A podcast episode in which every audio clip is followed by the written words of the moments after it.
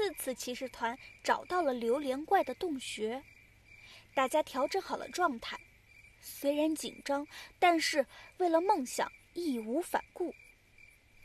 嘎啦走在了队伍的最前面，用头上的小灯泡为大家照明。成员们互相手拉着手，一步一步小心翼翼，终于走出了洞穴。看到了一个神奇的水果乐园，里面的葡萄比苹果还大，桃子居然是彩虹色的。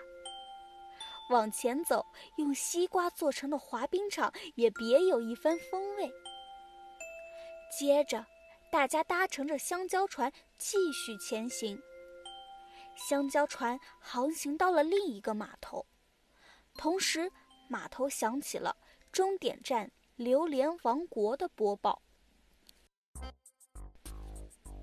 走进榴莲王国，看到了很多用榴莲制作的房屋、船只和车辆。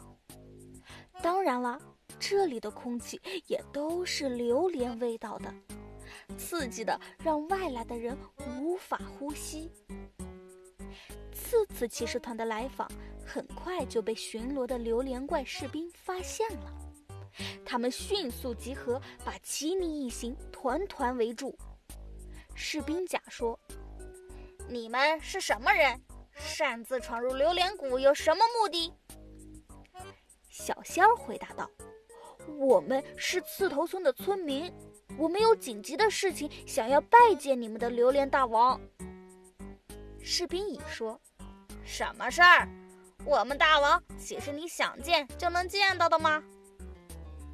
奇尼灵机一动，回答道：“我们在刺头村开了一家咖啡馆，听说榴莲大王还没有喝过我们店里的咖啡特饮，所以今天特地来到榴莲谷，让榴莲大王品尝一下我们神奇的特饮。”榴莲士兵听完吉尼的话，纷纷背过身去，好像在说悄悄话。过了一会儿，榴莲士兵对次次骑士团说：“我们现在就带你们去拜见大王。当然了，除了做咖啡，你们可不许有什么其他的想法。”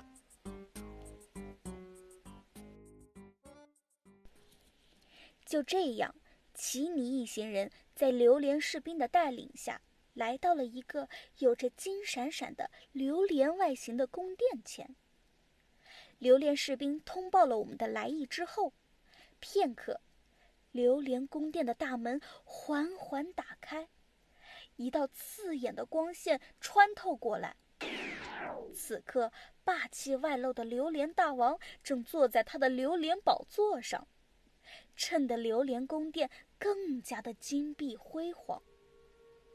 宝座上的榴莲大王盯着奇尼一行人说：“你们不光是为了让我品尝咖啡这么简单吧？说吧，有什么目的？”奇尼向大王表明了自己想要找到时光之门的芯片，修复时光之门的目的。榴莲大王听到这一番话后，突然十分生气，表示时光芯片可以使榴莲士兵变强，是属于榴莲谷的，其他人都休想得到它，并号令榴莲士兵对奇尼一行人展开攻击。榴莲士兵发动次次攻击，坚硬锋利的刺扎得大家疼痛难耐。正当陷入困境时，奇尼想到了出发前仙小道对大家说的话：“要团结，要信任，要坚定。”于是奇尼提议道：“快，小伙伴们，让我们大家围在一起，大家一起把榴莲士兵撞开。我们要紧紧的手拉手，不要放开彼此。”好，冲啊！呐喊着的次次骑士团是一群团结、友爱、坚定的小勇士。经过了几番对弈，次次骑士团冲出了包围，榴莲士兵们被打败了。榴莲大王惊愕地张开大大的嘴巴，问奇尼：“你们是怎么会有如此强大的力量？”奇尼回答道：“因为爱，只要心中有了爱，你们不需要依靠时光芯片，也能够得到强大的力量，甚至比时光芯片带来的能量还要巨大。”榴莲大王闪烁着泪光。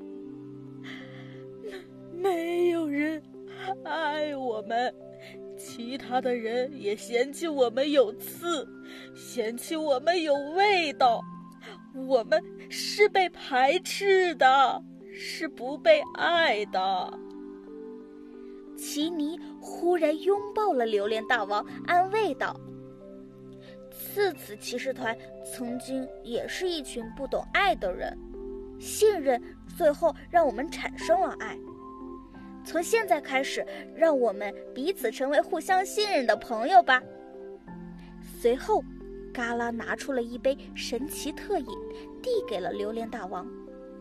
榴莲大王激动的一饮而尽，随之一股暖意涌上心头。榴莲大王笑着说：“我好像明白了爱的感觉了，谢谢你们。”我这就把时光芯片拿给你们，你们肯定会成功的。不过，希望你们能给我们的士兵也做几杯咖啡特饮尝一尝，可以吗？最后，奇尼等人拿到了时光芯片，也修复好了时光之门，在榴莲谷为榴莲怪们做了很多很多的咖啡特饮。这一天虽然累，但是很快乐。